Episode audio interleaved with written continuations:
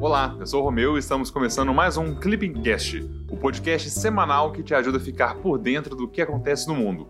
Meu papel aqui é trazer uma atualização rápida dos acontecimentos internacionais mais relevantes da semana que passou. Mas eu não estou sozinho. Conta pra gente, Ana, o que é que aconteceu essa semana? Olá, Romeu! Olá, pessoal, tudo bem? Eu sou Ana Clara e estou aqui para ajudar o Romeu nesse Clipping Cast. No episódio dessa semana, vamos trazer várias atualizações sobre o velho continente. Vamos comentar também sobre o consenso entre Brasil e Argentina sobre a tarifa externa comum do Mercosul. Tivemos também a conferência da ONU sobre a biodiversidade, a COP15. Mas vamos devagarinho. Juntos a gente vai cobrir tudo isso. Inclusive, nessa conferência que acabou passando despercebida, a China anunciou o lançamento de um fundo importantíssimo para a preservação do meio ambiente. Mas vamos direto ao que interessa mesmo, o resumão dos dias 11 a 15 de outubro. América Latina. Na sexta-feira, dia 8, Brasil e Argentina propuseram um corte de 10% na tarifa externa comum do Mercosul. O comunicado foi feito logo depois de uma reunião entre os ministros das Relações Exteriores, o brasileiro Carlos França e o argentino Santiago Cafiero. Os representantes dos dois países ressaltaram que se trata de um passo importante para aumentar a competitividade dos Estados-membros do Mercosul e também para aumentar o fortalecimento dos processos produtivos regionais, com o objetivo de promover uma inserção positiva da produção do Mercosul nas cadeias globais de valor. No anúncio, os dois países afirmaram que o corte valerá para a maior parte dos produtos em que a tarifa incide, mas os chanceleres do Brasil e da Argentina não especificaram quais produtos exatamente serão afetados por esse corte. Hoje em dia, o valor da TEC é em média de cerca de 14%, mas varia muito de acordo com o produto importado. É sempre bom lembrar que o Brasil é o principal parceiro comercial da Argentina enquanto a Argentina é o terceiro maior parceiro comercial do Brasil. Para ficar mais clara a importância desse consenso com os hermanos, bora trazer um panorama atual do Mercosul. Recentes discussões sobre mudanças de regras do bloco têm aprofundado uma crise. Conta pra gente, Romeu. Basicamente, a discussão principal envolve dois temas. O primeiro deles é a redução da tarifa externa comum. O Brasil defende um corte de 20% em todas as alíquotas, que deve ser feito em duas partes: 10% de forma imediata e 10% posteriormente, em um outro momento. Até então, a Argentina concordava com um único corte, mas apenas em cerca de 40% da linha tarifária. O segundo ponto é a flexibilização das regras sobre os acordos comerciais com terceiros países, medida que conta com a oposição da Argentina e do Paraguai. Para você ter uma ideia, hoje os Estados membros do Mercosul só podem negociar acordos de livre comércio com terceiros em bloco. Apesar das divergências sobre o assunto, lá em julho de 2021, o governo uruguaio anunciou o início de negociações com países de fora do bloco. Agora que você já sabe das tretas dentro do Mercosul, bora falar do velho continente. Apesar das tensões entre a União Europeia e Polônia, parece que a relação do bloco europeu com o Reino Unido caminha para melhor. Na quarta-feira, dia 13, a União Europeia apresentou uma proposta de flexibilização do Protocolo da Irlanda do Norte. Essa medida busca pacificar o conflito conhecido como Guerra das Salsichas. É isso mesmo, você escutou correto, Guerra das Salsichas. Basicamente, o plano europeu tem o objetivo de reduzir em 80% os controles alfandegários e fitossanitários de produtos de origem animal e vegetal britânicos que entram na Irlanda do Norte. Apesar disso, o pacote fica um pouco aquém da renegociação buscada pelo premier britânico Boris Johnson, que hoje está pressionado por uma crise de abastecimento no país. Acharam que a gente não ia explicar o que raios era essa tal de guerra das salsichas, né? Basicamente, é uma disputa entre Reino Unido e União Europeia que ocorre no pós-Brexit. Ela gira em torno do chamado Protocolo da Irlanda do Norte. Ó, para você ter uma ideia, sem ele, seria preciso criar uma barreira de inspeções entre as Irlandas, já que a República da Irlanda integra a União Europeia e a Irlanda do Norte integra o Reino Unido. Como desde 1998 não existem mais controles na fronteira entre as duas Irlandas, a solução no contexto do Brexit foi tentar manter a Irlanda do Norte dentro do mercado único de bens da União Europeia. Apesar disso, vários produtos que cruzam a fronteira entre as duas partes foram afetados pelas novas regras e pelo novo relacionamento pós-Brexit.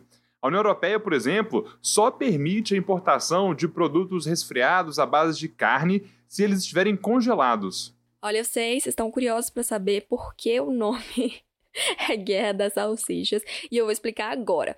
Olha, por causa dessa regra, o Reino Unido ele se viu obrigado a congelar, isso mesmo, congelar as salsichas, que ele envia lá para a Irlanda do Norte. Então acabou dando nome ao conflito.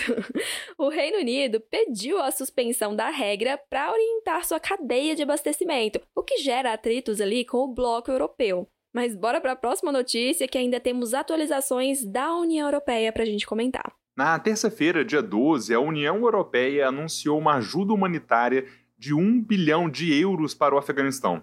A iniciativa foi lançada durante a cúpula virtual do G20, para tratar da situação do país da Ásia Central.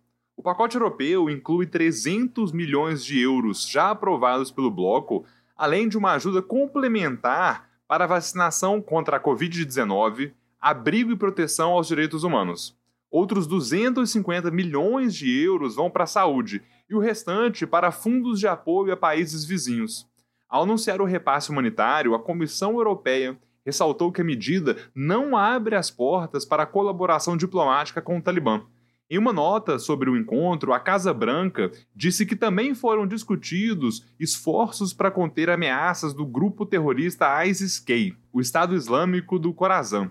Apesar da cúpula, não há consenso entre os países do G20 sobre o reconhecimento do Talibã.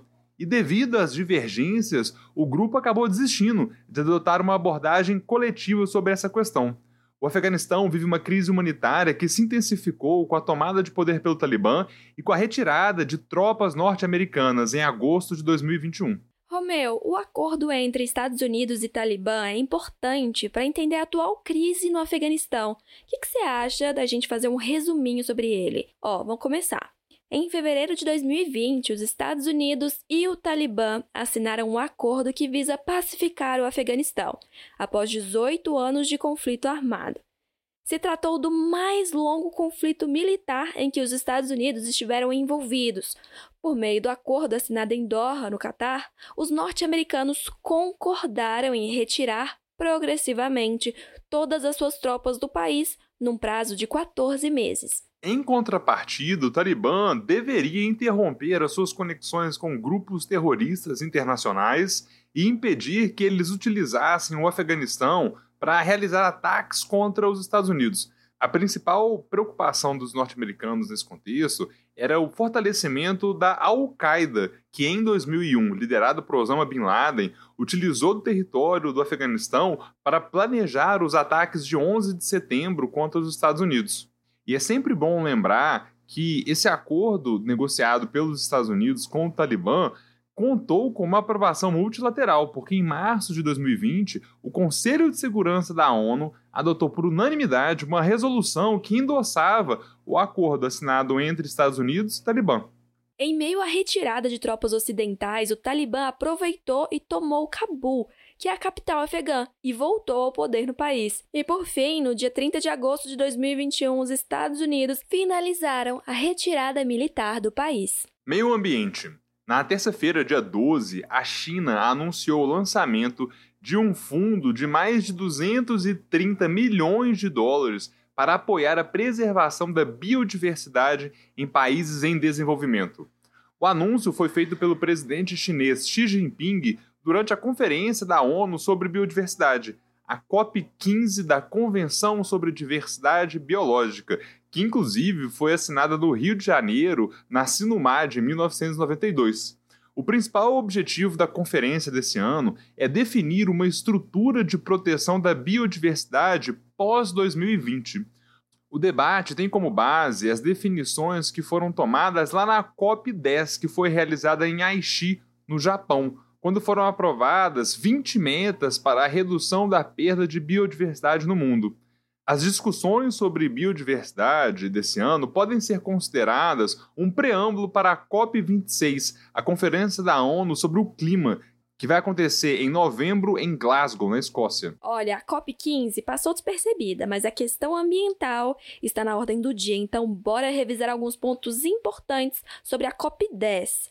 Para você ter uma ideia, essa conferência aconteceu em outubro de 2010, em Nagoya, no Japão. Naquele momento, os estados partes da Convenção sobre Diversidade Biológica buscavam a repartição justa e equilibrada dos benefícios decorrentes dos recursos genéticos químicos provenientes das plantas, animais e microorganismos. Esse objetivo foi concretizado por meio da adoção do Protocolo de Nagoya sobre acesso a recursos genéticos e repartição de benefícios decorrentes da sua utilização da Convenção sobre Diversidade Biológica Justa e Equitativa.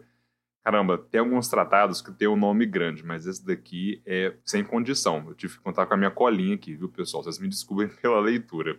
Mas olha só, basicamente a gente precisa ter em mente que o Protocolo de Nagoya é um acordo internacional que estabelece condições mais previsíveis ao acesso de recursos genéticos e que também tenta garantir a repartição equitativa de seus benefícios. Dessa forma, o acordo permite que países detentores de grande biodiversidade e que usuários de recursos genéticos, como empresas farmacêuticas, por exemplo, tenham maior segurança jurídica e transparência em suas relações. O Protocolo de Nagoya entrou em vigor em 12 de outubro de 2014 e o Brasil ratificou agora, em 2021. Mas mudando de assunto, quem diria que o G7 iria conseguir emplacar um imposto mundial sobre empresas internacionais, não é mesmo? Conta pra gente sobre esse acordo, Romeu. Economia. Na sexta-feira, dia 8, a OCDE anunciou um acordo sobre o imposto mínimo global de 15% para multinacionais. Essa medida é válida para empresas com receita acima de 750 milhões de euros Além da alíquota mínima de imposto, o pacto conta com novas regras para tentar forçar as multinacionais a declararem lucros e também a pagar mais aos países onde elas operam. A OCDE estima que esse acordo vai permitir que os países recolham mais de 100 bilhões de dólares por ano. Os países, dessa forma, pretendem assinar uma convenção multilateral em 2022 para que a tributação entre em vigor no ano seguinte, 2023. O acordo já tinha recebido o apoio do G7 e também do G20, mas enfrentou a resistência de alguns países europeus, como a Irlanda, a Estônia e a Hungria, que hoje cobram muito poucos impostos como uma forma de atrair essas empresas multinacionais. Após modificações no texto, o acordo foi apoiado por mais de 130 países, entre eles o Brasil. É isso, pessoal. Chegamos ao fim de mais um Clipping Cash com o resumão da semana dos dias 4 a 8 de outubro de 2021. Você já segue o Clipping Cash no seu tocador de podcasts? Se não, aproveita e clica lá no botão seguir. Assim você não perde nenhum episódio. Inclusive, falando em episódio, o que vocês acharam desse daqui? Se você acompanha a gente há algum tempo, provavelmente notou que a gente teve algumas coisas diferentes. Em outubro, vamos tentar testar algumas novas vozes e outros formatos. Mandem mensagens lá pelo nosso Instagram, o arroba. A gente quer melhorar o Clipping Cast e a opinião de vocês é fundamental. Até semana que vem e tchau, tchau.